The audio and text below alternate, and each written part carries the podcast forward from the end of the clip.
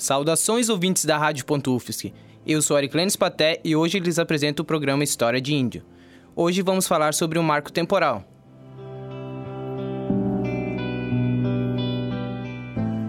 Mas afinal, o que é um marco temporal?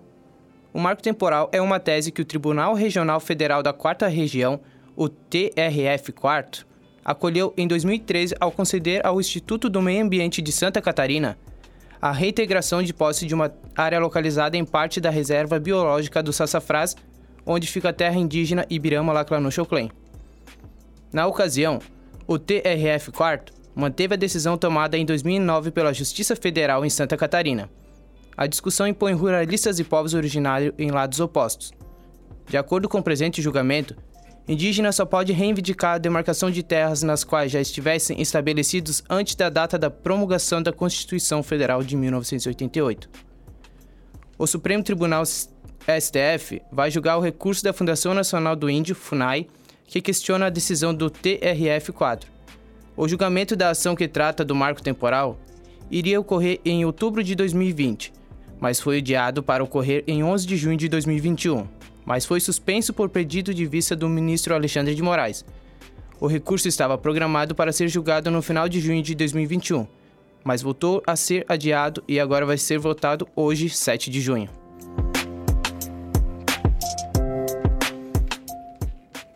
Ninguém melhor para falar desse assunto senão os indígenas que são afetados diretamente com essa tese. Hoje estou aqui com Juscelino Filho e Fernando Choclen. Juscelino é indígena do povo Laclanochoclen, militante da luta indígena e estudante de jornalismo na Universidade de Santa Catarina, UFSC. Fernando é indígena Laclanochoclen, estudante de jornalismo na Universidade Federal de Santa Catarina, rapper e liderança de seu povo. Boa tarde, Fernando. Boa tarde, Juscelino. Boa tarde, Aliclenes. É uma satisfação estar aqui hoje nesse programa para falar de um assunto tão importante aí para o nosso povo. Boa tarde, Alecrenes. Uh, muito bom estar aqui, né, né nesse espaço aberto para que a gente possa estar discutindo o marco temporal que nesse momento é de suma importância. Para iniciar a conversa aqui, eu queria que vocês falassem de como um pouco desse marco temporal, o que ele representa para vocês, o que ele significa. Então, posso começar, Fernando? Por favor, tenha bondade. ah, então, o, o, marco temporal, ele representa para a gente, enquanto Choclen, para os povos indígenas do, do país todo, né, do Brasil inteiro, é um retrocesso muito grande é, quando se trata de demarcação de terras indígenas, porque o marco temporal é uma tese que ah, nós julgamos e acho que a maioria dos juristas do país todo julga inconstitucional, porque ela fere direto ah, os preceitos da Constituição, né? por conta de ter um tempo determinado, ah, de, de determinar um tempo para que as terras indígenas sejam ah, demarcadas ou não. Ou seja, como assim? A partir de 88, as terras serão demarcadas por indígenas que, estão, que estavam ocupando as terras de 88 para frente. Uh, primeira coisa que o marco temporal descarta toda a violência que os povos indígenas sofreram desde a chegada dos europeus, né? E toda a perda de território por batalhas que houve dentro do, desse espaço, desse território chamado Brasil, né? Então, acho que isso é um retrocesso, sim, e uma falta de respeito com a Constituição. É, e, e, esse marco temporal que está sendo votado, né, é, além de afetar, ele não afeta só os povos indígenas, e sim a biodiversidade, né, em geral, o meio ambiente, diretamente. É, é esse PL, né, ele não traz só um retrocesso aos indígenas, né, também ele vem junto com outros, outros retrocessos, né, que para quem protege o ambiente, para o meio ambiente, para quem protege a, a natureza, é, vem, vem muito para destruir mesmo é, essas ideias. É, e assim, Juscelino, uh, complementando a sua fala ali, eu queria que tu respondesse para mim agora, porque eu sei essa resposta como eu sou da mesma terra, né? Uh, como isso afeta a sua família, porque a gente sabe, né, que isso vai afetar diretamente, a gente sabe que os não indígenas talvez não tenham noção de como isso vai afetar nossos familiares. Eu queria que tu falasse um pouco sobre isso. Ah, então, ah, da maneira mais ah, direta a ser afetada, ah, vou falar da terra indígena Laclanô, hoje que tem ah, pouco mais de duas mil pessoas, né? A maneira mais direta é que grande parte da, da população ah, indígena que mora na terra indígena Laclanô está vivendo em áreas que são homologadas mas não são demarcadas. É o caso da, da, das aldeias que a Plipató, né, que ficam fora da terra demarcada oficialmente, mas ficam dentro do território homologado. O processo de demarcação é posterior ao processo de homologação. Ou seja, para ser reconhecido uma terra indígena, primeiro é feito um estudo antropológico todo bem com uma base muito bem aprofundada. Aí o que acontece? Os antropólogos e toda a comissão que foi reunida pela FUNAI, elas é, determinam a área que aquele povo é, tem direito, né? É, que isso eu já acho errado, porque não devia nem determinar, né? Porque isso aqui já devia ser nosso desde 1500 e desde muito tempo antes. Mas enfim, a área é determinada e ela é enviada para pra, as autoridades, uh, para os políticos, como uma recomendação de demarcação, né? É, ou seja, aí ali de, dali em diante o processo de homologação é, in, é iniciado. As terras são homologadas, elas são consideradas terras indígenas, mas não são efetivamente demarcadas, entende? Então, como a, a, esse processo de demarcação ainda não ocorreu, grande parte dos indígenas estão em territórios que são apenas homologados, mas não são reconhecidos pela União como terra indígena, de fato. Ah, caso o, o marco temporal seja aprovado, vai descartar todas essas terras que foram homologadas, entende? E grande parte desses indígenas vão ter que se retirar de um território que vivem há muito tempo e voltar para um, território que já foi devastado, já foi destruído, no nosso caso, pela construção de uma barragem dentro da TI, que já foi um processo ilegal porque não houve consulta dos povos indígenas, e assim como eu acredito que em muitas áreas indígenas exista a grandes empreendimentos do governo que foram construídos sem consulta dos povos indígenas em a, áreas que são homologadas, mas que ainda não foram demarcadas, entende? Então é uma discussão muito grande porque de fato a voz indígena não é ouvida em momento algum, não é ouvida na consulta dessas, uh, dessas construções de grande empreendimento que afetam todo o seu território já demarcado, que o destroem, como no nosso caso uh, colocou duas aldeias inteiras em estados de desocupação, que é a aldeia Palmeira e Figueira, né? que foram condenadas pela Defesa Civil, em que os indígenas nem sequer poderiam morar lá nessas aldeias ainda, mas que moram porque não existe espaço dentro da terra demarcada para se morar, né? Então eles têm que morar em áreas de risco. A gente tem o caso de perder uma escola que era dentro da, da aldeia Figueira, né? Que estava em área de risco, mas que o governo construiu mesmo assim, sabendo que essa escola não seria utilizada e o que aconteceu em 10 anos a escola foi desativada. Foi um gasto de dinheiro público, muito dinheiro público em vão, porque ah, o espaço é pequeno as terras homologadas elas dão um alívio para esse espaço que existe, né? Mas caso o marco temporal seja aprovado, além das terras homologadas serem deshomologadas, eu sempre chamo esse termo, né? Porque você vai tirar uma coisa que você sequer deu, ah, você corre o risco de muitas e muitas terras indígenas que foram demarcadas, demarcadas oficial nesse período da Constituição, voltarem atrás porque vão seguir o precedente do marco temporal. O marco temporal ele, ele abre toda uma cadeia, um precedente, ou seja, se a gente assim em, em pequena escala aqui na, no, no Alto Vale do Itajaí já vai perder muito, imagina as terras indígenas grandes que foram demarcadas após 88, mas que se houver alegação no marco temporal vai ter que ter o processo todo revisto. É, e Juscelino, eu, acho, eu achei bem bacana essa parte que tu tocou da, da aldeia Figueira e da aldeia Palmeira, que são aldeias que estão condenadas pela Defesa Civil, e da aldeia Pipatório, que é uma aldeia que só foi homologada e não está demarcada. E para as pessoas terem noção de como isso vai afetar nós diretamente, o nosso povo que é protagonista dessa, dessa luta, desse marco temporal, porque uh, caso o marco temporal for aprovado, para nossa terra vai valer para todas as outras, é isso, né? Sim, repercussão e, geral. Repercussão geral. E, então, a gente vai perder várias terras que a gente já tinha e vai ter que se fiar num buraco que está condenado. E as pessoas não estão tendo noção disso, sabe? E, por exemplo, eu, eu cresci na aldeia Figueira, meus pais ainda moram lá. A minha história tá toda lá. A minha avó mora na aldeia Pripatolo. Também cresci lá. Minha história tá toda lá. E a gente vai perder tudo isso. Uhum. As pessoas estão tirando de nós, a nossa casa, um pedaço do que já é nosso. Exato. Entendeu? E do pouco que nos restou, né? Do pouco que nos restou. Exato. E eu sempre toco na questão assim de que o marco temporal ele vem de um precedente que, que dá direito à terra por um único motivo, o motivo da produção, entende? Ah, o marco temporal ele olha por uma ótica, por um, por um olho que diz o seguinte: tem direito à terra quem produz, entende? Como assim tem direito à terra quem produz?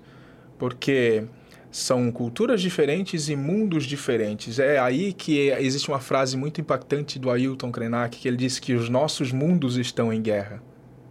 Porque as nossas formas de pensar o mundo é outra, entende? A forma de pensar o mundo do não indígena é capitalizar tudo o que há de recurso nesse planeta, entende? A forma de pensar o mundo para os indígenas é conviver com tudo que existe no mundo, entende? Ou seja, ah, o marco temporal ele parte do pressuposto que tem direito à terra quem produz. E a produção não é produção de conhecimento. É produção realmente para gasto, para ganho de dinheiro, entendeu? Produção em massa, larga escala, ou seja, só vai ter direito à terra quem realmente extrair o máximo de recurso dela possível. Essa é a questão que o marco temporal toca, entende? A terra como uma mercadoria. Exatamente. É, e eu acho legal a gente estar tá falando isso como, como indígena, a gente está podendo expor essa nossa opinião, né? Porque é como eu disse, é a minha história, a história do Fernando, a história da nossa família, que vão apagar. Vão, vão apagar o que a gente já viveu naquele lugar, uhum. o, que a, o que nossos filhos vão viver. Talvez agora a gente está com fé no Supremo, que a gente não pode confiar, a gente sabe que não. Exato. Mas é isso. E, Fernando, eu queria que tu falasse um pouco como, o que tu sente como indígena realmente, assim. Vamos parar de falar um pouco de questões jurídicas, falar como indígena. Então, é, hoje até falei com o Juscelino que eu acordei de mau humor, mas na verdade não era isso. Acordei muito tenso, ainda tô, ainda falei para ele, não fala muita coisa para ver se não eu choro. É um sentimento muito diferente, né? Porque queria estar lá junto com o povo em Brasília, representando, e também apoiando, mas a gente sabe como é que é a circunstância da vida e o fato de eu estar aqui hoje não é por acaso. E mas assim, é, há, há vários anos já que a gente luta por isso, né? E é um sentimento muito diferente, porque, por exemplo, meu avô já teve em Brasília, meu pai, minha mãe como liderança, lutando pela mesma coisa, sabe? Hoje eu tô podendo, né, lutar também com muita esperança, muita expectativa, mas sei que a luta ela vai além de mim, né? Então a gente é só parte de uma engrenagem e uma engrenagem de resistência, né? São muitos anos aí de resistência e é, a gente estava conversando esse dia com um grupo de estudantes e a gente estava falando sobre a questão das escolas, como é que está ensinado, por exemplo, tinha uma pessoa que era de Blumenau e ela falou assim, é, o que eu sinto muito de muita falta é a gente estuda a história dos, dos, dos, povos indígenas no passado, né? E ali não é nem a história, é só que existia, né? Como se a gente não existisse mais, né? Então, essa história apagada que a gente tem, que é muito triste, sabe? De as pessoas acharem que a gente não existe mais, nosso povo não existe mais. É, hoje a gente tem uma grande oportunidade aqui na universidade, né? Como estudante também, de estar... Tá é, se colocando é, como militante também, mas assim, de poder dar visibilidade à nossa comunidade, ao nosso povo e à nossa luta, mostrar que nós existimos, que nós estamos aqui e que é, a, a terra para nós é, é, sagrada, né? Então, assim, ó, quando mexe com a nossa mãe, é, mexe com todo mundo, sabe? Então, hoje nós estamos aparecendo, nós estamos fechando rua, nós estamos saindo, nós estamos nos mobilizando para mostrar que nós estamos aqui e que nós vamos lutar até a morte, porque é, isso está no nosso sangue. É, e eu, eu acho legal a gente poder falar isso como, com a nossa visão indígena, porque a gente vê muita gente falando por nós e a gente está podendo falar como isso afeta diretamente no, na gente, como isso, e principalmente, ah, particularmente eu, eu senti muito, sabe, quando o PL 490 foi, foi aprovado ah, na Câmara. Eu, eu chorei e as pessoas não têm noção de quanto isso está nos afetando, de quanto isso está afetando a nossa família.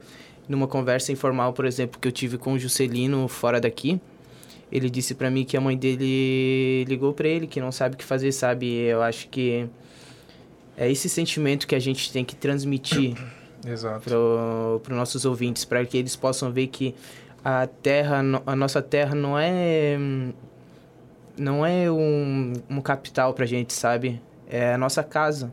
E não é nada mais do que a gente merece. É um pedaço do que a gente, do que é tudo nosso que a gente está exigindo. E eu acho que era isso.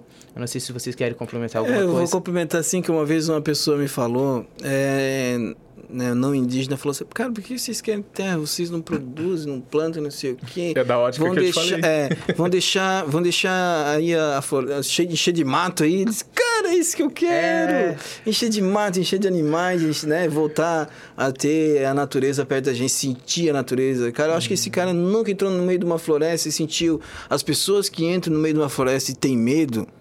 É porque elas não sentem a natureza. Porque eu posso, eu entro meia-noite dentro de uma floresta, tranquilo, porque eu não tenho medo. Eu sei que nada ali pode me machucar. Faça Aliás, só uma e- onça, mas daí vai dar uma briga Aí, feia. aí é... Faça uma fogueira e tô em casa. É. É. Mas- Não, assim, fora de brincadeira, mas nesse sentido, sabe? Sinto a natureza, né? Exato. E quando tu sente a natureza, tu respeita ela e ela te respeita também. E outra coisa, eu só queria te complementar a tua fala, porque eu sempre toco na, na questão do seguinte, olha só.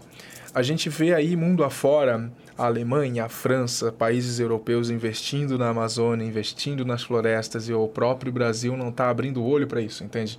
Mas olha só, não vou falar que estão fazendo certo. Vou falar o quê? Vou dizer, olha, esses caras ficaram durante tanto tempo extraindo recursos das próprias áreas que eles tinham, que a Europa é menor que o Brasil, mas que tiraram tudo que havia de recurso natural lá.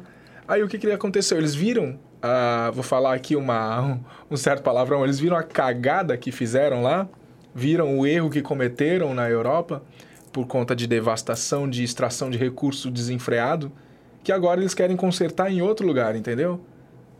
É uma meia-culpa. É um meia-culpa, entende? Eles não estão fazendo isso porque querem ajudar a gente. Não estão fazendo mínimo por isso. E eu ouso a dizer que estão deixando os recursos aqui para que, se em algum momento eles precisem, eles possam dizer: olha só, a gente ajudou, agora a gente quer de volta. Entende? E o Brasil, a, a população brasileira não está abrindo o olho para isso. Da grande riqueza que o país é naturalmente, entende? que o país vivo, as florestas de pé já representam muita riqueza natural, mas tudo isso é deixado de lado quando os bens capitais se sobressaem a quanto às riquezas naturais. Eu só queria dizer isso porque a gente fica olhando aí eh, várias notícias de olha só, a Alemanha está investindo na Amazônia, a França está investindo na Amazônia, como se fosse coisa boa, tá ligado? Como se fosse uma coisa positiva. É positiva em certo ponto, mas até que ponto a gente tem que aceitar isso sem se indagar do que será que eles estão fazendo de fato? Hum? Muito bom tocar nesse ponto, Juscelino. É, eu acho que é uma visão que só a gente pode passar, né? Só a gente tem essa capacidade de falar isso, de transmitir esse sentimento que a gente sente enquanto indígena sobre essa tese que é uma tese que quer exterminar os povos indígenas. Se existe um marco temporal, é o marco de 1500 e a gente sabe disso. Exatamente. Porque a gente é dono de tudo isso aqui a gente não quer nada mais do que nos interessa. Mas é isso aí, vamos para um rápido intervalo. Não saia daí, já já voltamos.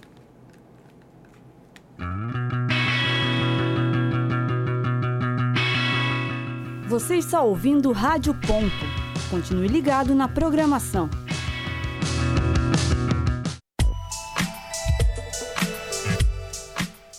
Rádio.UFSC.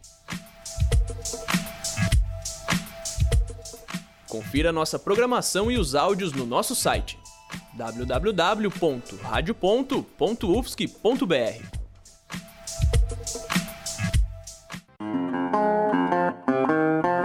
Continue ligado na programação da Rádio Ponto UFSC.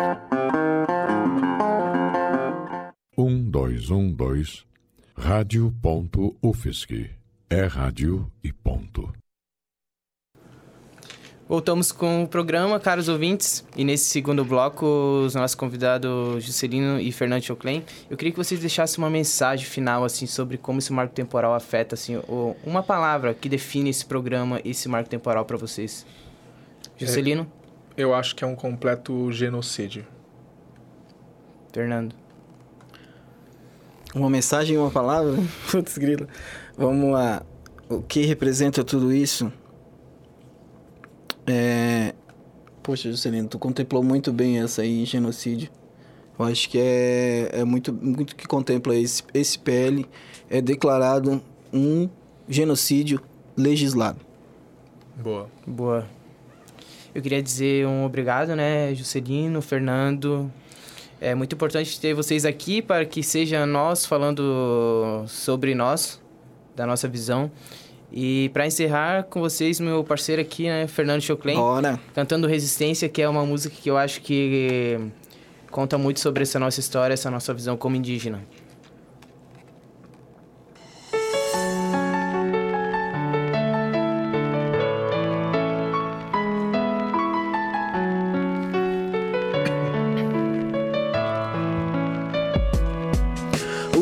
O esforço que eu fiz pra chegar até aqui, sozinho em Brasília, fazendo o que eu sempre quis, lutar pelo meu povo, minha comunidade, fazendo meu trabalho, dando visibilidade, marchando todo dia, pois meu povo não Este para, foi o programa História de Índio, edição e locução de Ariclenes Paté, orientação do professor Áureo Mafra de Moraes, coordenação técnica de Peter Lobo, monitoria de Luana Cossoli, músicas utilizadas Resistência de Fernando Choclen e Minha História também de Fernando Choclen.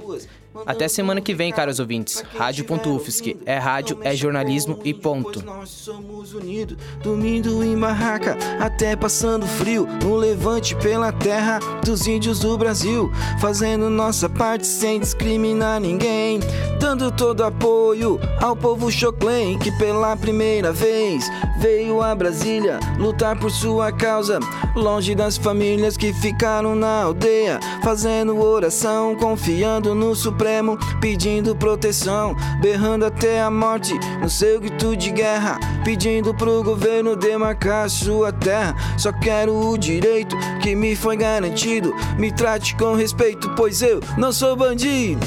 Eu vou pedir que deem as mãos. Eu vou pedir que deem as mãos. O povo unido é sempre mais forte. Vamos lutar até a morte. Eu vou pedir que deem as mãos. Eu vou pedir que deem as mãos. O povo unido é sempre mais forte. Vamos lutar até a morte.